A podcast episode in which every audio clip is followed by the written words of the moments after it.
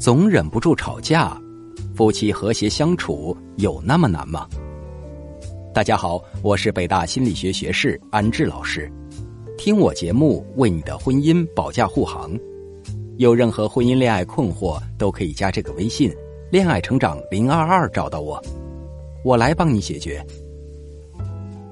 两个人在一起啊，无论是恋爱中，亦或是结婚后，拌拌嘴、吵吵架，再正常不过了。我一直觉得吵架这点事儿不可避免，不宜懈怠，同时呢也不能任性。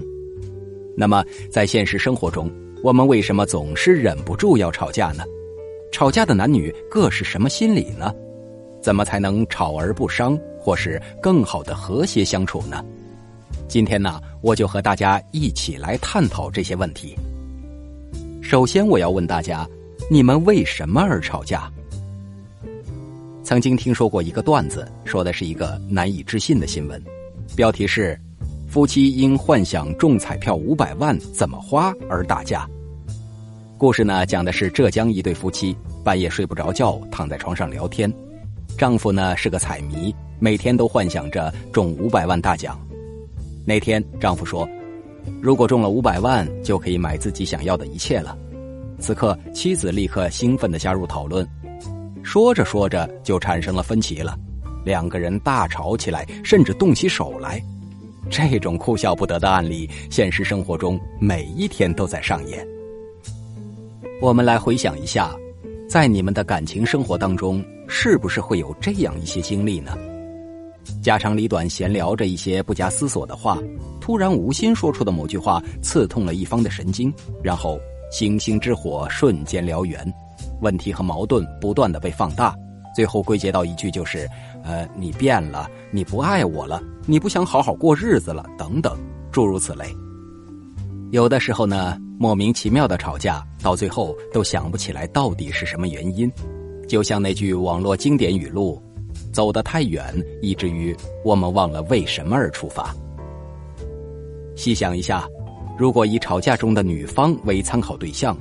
那么吵架的缘由不过就是以下几类：第一类是庸人自扰型，正如上面讲的，幻想中奖的夫妻，为了一些还未发生的事情，在假想的前提下，为了不着边际的事情吵起来。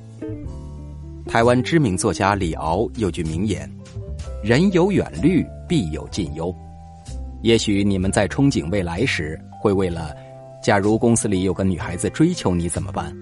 第一次海外游是先去西雅图还是马德里？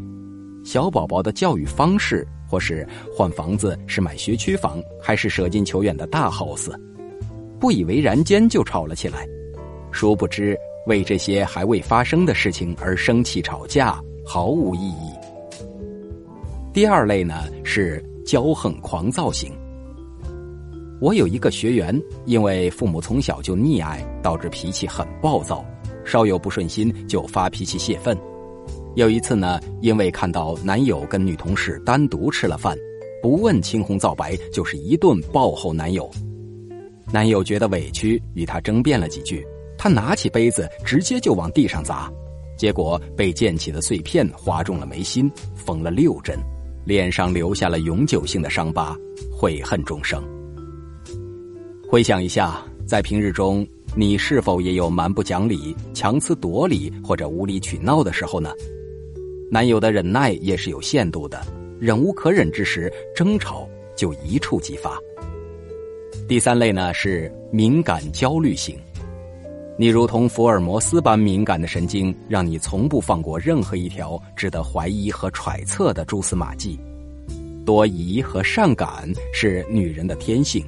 也许你会因为微信朋友圈中女同事的一个点赞而追问对方，也许你会因为男友勤于事业、忙于工作而疏忽了你们的纪念日、你的生日、中国情人节、西方情人节，甚至是三八妇女节，没有精心的为你准备礼物而恼怒不已，挖出之前的陈芝麻烂谷子的事不停数落，一度归结为他不爱你。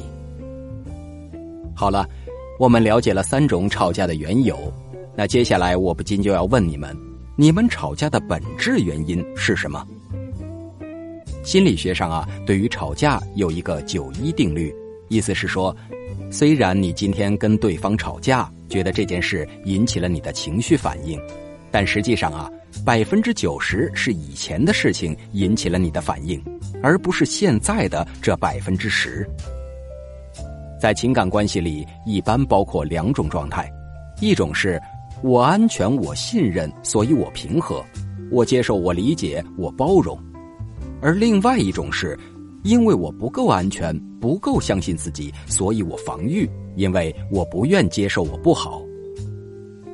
如果你在情感中常常没有安全感，从而经常发生矛盾和冲突，明明想好好沟通，但是每次都沟通不好，别担心，添加微信“恋爱成长零二二”来找到我，是“恋爱成长”的小写全拼再加零二二哦，我来帮你找到对的沟通方式。让你们越吵越甜蜜，不再害怕吵架。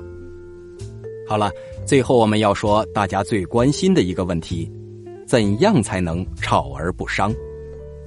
吵架在潜意识里表达的是渴望注意、渴望关注、渴望身体的接触。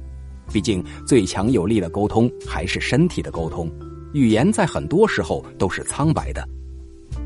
美国电视心理学家麦克格劳在分析一对夫妻的情感问题时，就曾指出，这对夫妻无论是为了衣着、金钱、家庭，还是其他任何问题，都能发生争吵，而且吵架方式每次都是一样的。这显示他们实际上根本不为什么就能吵架。麦克格劳说：“吵架当然是释放紧张心理的一种方式，对于夫妻关系啊，其实也是有好处的。”但必须就事论事，抓住某一件事情，而不能翻老账记旧仇。我也曾看到过这样一个哲人小故事，故事说，老爷爷和老奶奶经常吵架，甚至吵了一辈子。